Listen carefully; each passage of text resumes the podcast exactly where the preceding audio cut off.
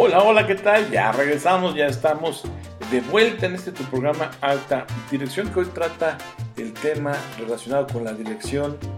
o gestión del derecho a la privacidad, la intimidad y las políticas de ciberseguridad. En el episodio anterior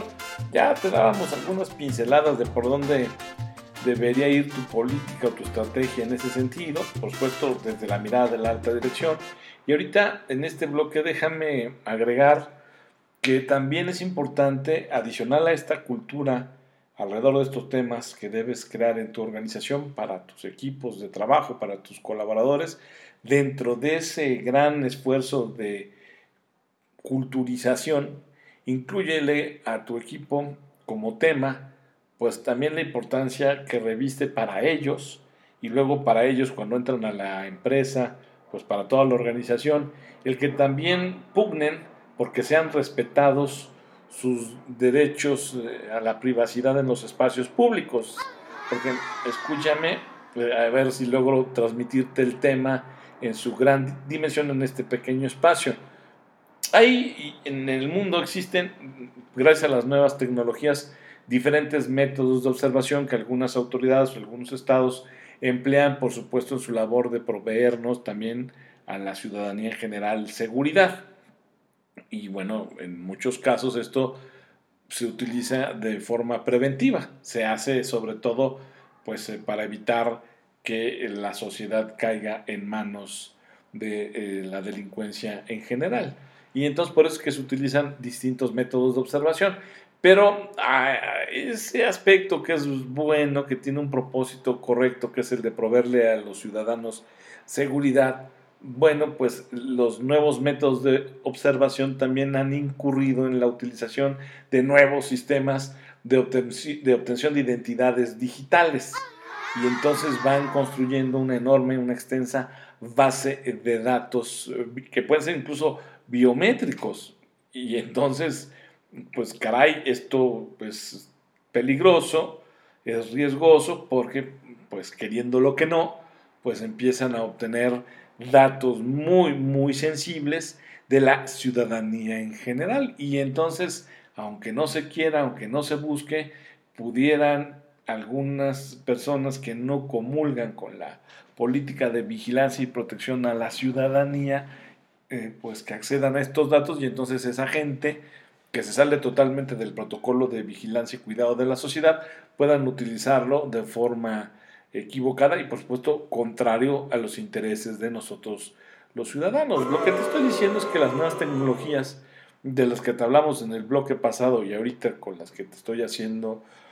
reflexión, pues ya permiten una vigilancia sistémica, por ejemplo, de tus opiniones, de lo que tú dices o expones en, línea en el momento en que se te ocurre y lo, lo tecleas o lo mandas a alguna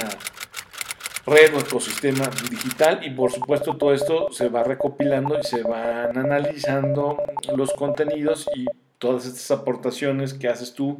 en diferentes redes pues van formando parte de esta gran base de datos. Pero esto no solamente ocurre sin que los gobiernos le informen a la población de forma adecuada, ¿eh? porque ellos hacen su labor de vigilancia, te digo, ese es el propósito.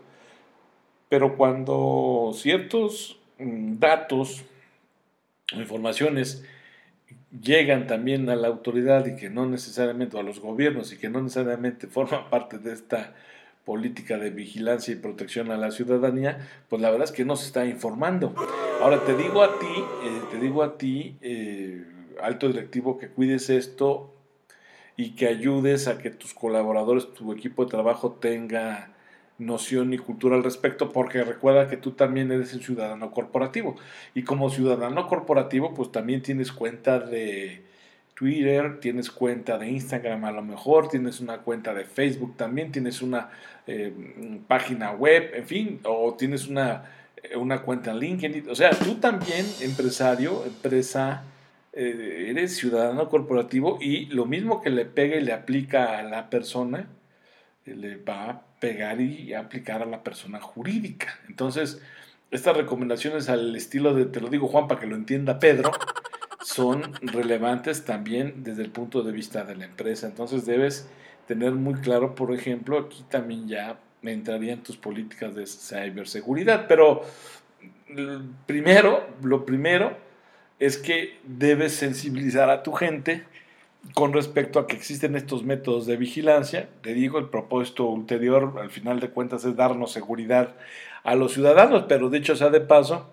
en, la, en el trabajo de darnos esa seguridad, pues se recopilan en ocasiones datos que no debieran ser recopilados y mucho menos almacenados. Y los gobiernos no son transparentes en ese ejercicio. Así que para ti como dueño de negocio, de empresa, sí, además tienes la obligación de cumplir con los derechos humanos, sí debiera formar parte de tus políticas de construcción de una cultura organizacional pro persona, de la cual hemos hablado muchísimas veces en este programa. Entonces, para ello vas a necesitar, insisto, políticas de ciberseguridad, pero que vayan más allá de, de lo técnico. Por supuesto, no soy especialista en redes, en sistemas, para eso existen los ingenieros, los programadores, etcétera y tendrás que consultar y asesorarte de gente experta técnica en ese sentido, pero en lo que sí te podemos ayudar aquí en alta dirección y en lo que sí te pedimos que por favor metas mano y control es justamente en estas políticas que tienen que ver con la construcción de una cultura organizacional a favor, a favor de la persona. Entonces, en eso sí te podemos ayudar y en eso sí podemos contribuir a que tu organización sea más sólida. Al final, todo esto va a requerir de una gestión del cambio. Entonces, eh, también es importante que eh, te empapes de estos temas de la gestión del cambio para que puedas eh, hacer que tu cultura organizacional evolucione. Y, y dicho esto, em, comiences con la implementación de medidas de ciberseguridad. ¿Por qué? Porque de no hacerlo, de estar estas ausentes en tu organización, no importa el tamaño, no importa el tamaño, repito, no importa el tamaño, estarán jugando en contra del derecho a la privacidad. Entonces, ojo, es importante que entiendas que la privacidad o intimidad, la verdad es que permite a muchas personas, si no es que a la mayoría, pues de disfrutar de sus distintas libertades. Pero no solo eso, también les ayuda a que desarrollen su personalidad, a que participen en la vida política de nuestro país, pero no nada más en la política, también en la económica, en la social, en la cultural. Así que el que no vaya, hagas algo claro y concreto para construir medidas de ciberseguridad que protejan la privacidad e intimidad de tus trabajadores, también esto juega en contra tuya. Recuerda, eres un ciudadano corporativo, encabezas a un ciudadano corporativo. Entonces, aquello que no ayudes a construir a favor de tu gente, también es ese mismo algo que estás dejando de hacer para ayudar a tu organización, porque, insisto, tú también eres un ciudadano corporativo. Así que entiende y, y escucha con claridad, porque esto que está ocurriendo es una preocupación eh,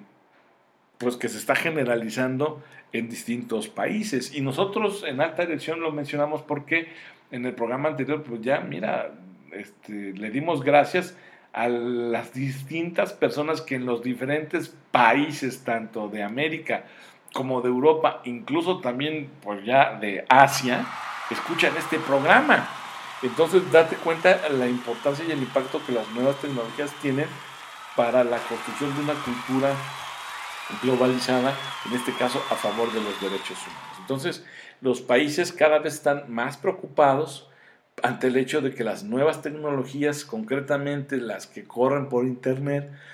lo que hacen es amplificar diferentes y distintas amenazas y como consecuencia, bueno, pues tendrían los países sus gobiernos, sus empresas, sus ciudadanos tendrían que intensificar sus medidas de ciberseguridad.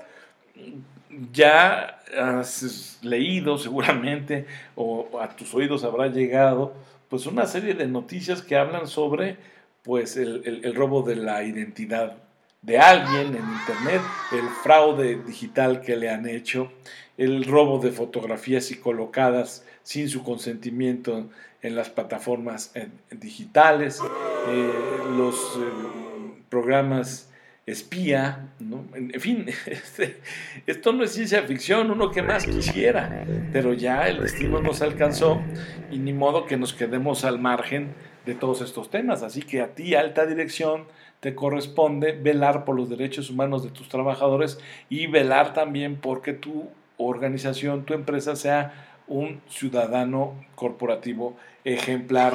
y que proteja a sus colaboradores y les garantice su privacidad. Entonces, ay, en cuanto puedas, en cuanto conozcas de alguna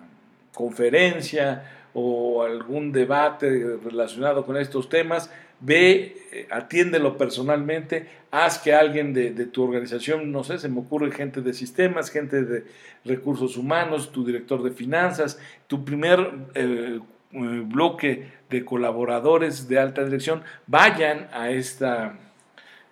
sesión y se informen y pregunten hasta que se cansen de todo lo que se puede hacer para construir políticas de ciberseguridad que te digo, insisto, vayan más allá de los tecnicismos porque necesitamos primero construir una cultura que pues ayude a todos los que trabajan en tu organización a que sean conscientes de lo que estamos enfrentando todos los días en esta era eh, digital. Y que además, bueno, pues está ocurriendo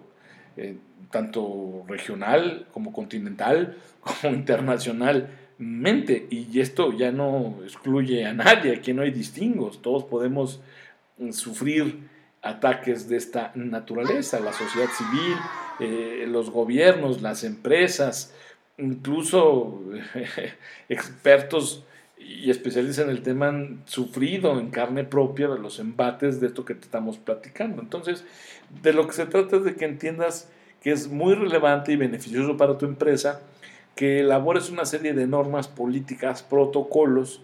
que eh, protejan a tus trabajadores, a tus colaboradores de las amenazas internas y externas que pueden eh, estarles afectando a punto de afectar al interior de su organización producto de estos avances tecnológicos, pero que están en manos de las personas incorrectas o inadecuadas. Al final de cuentas, de lo que se trata es que tú construyas una cultura organizacional pro persona, ¿verdad? Que, pues, entre otras cosas, tenga como propósito que se respeten los diferentes derechos humanos de tus trabajadores en su interior. Vaya, el que podamos utilizar las bondades del ciberespacio,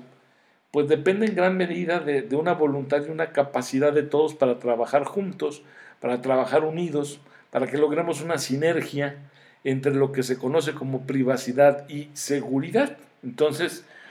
claro, esto tiene que ser algo que nos permita conducirnos en conjunto, que nos permita ir en armonía,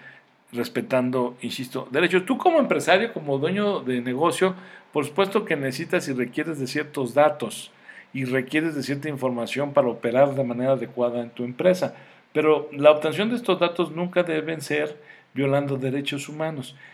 Tú debes ser el ejemplo para tus trabajadores de construir una política que favorezca la protección y respeto, incluso reparación de los derechos humanos al interior de tu empresa. Empieza, eso es lo que te sugerimos aquí en Alta Dirección Jurídica, empieza por la cultura organizacional, empieza por una gestión del cambio que te permita consolidar más adelante políticas de ciberseguridad, pero te insisto, no lo hagas solo, porque pues nadie lo sabe todo. Nuestra sugerencia es que de asesores de técnicos, expertos, programadores, ingenieros que tengan que ver con este tema para los aspectos eh, de sistema, para los aspectos que tienen que ver con la computadora, que tienen que ver con la tecnología, pero además también tienes que ver a gente que sea capaz de ayudarte con la gestión del cambio, elaboración de políticas y protocolos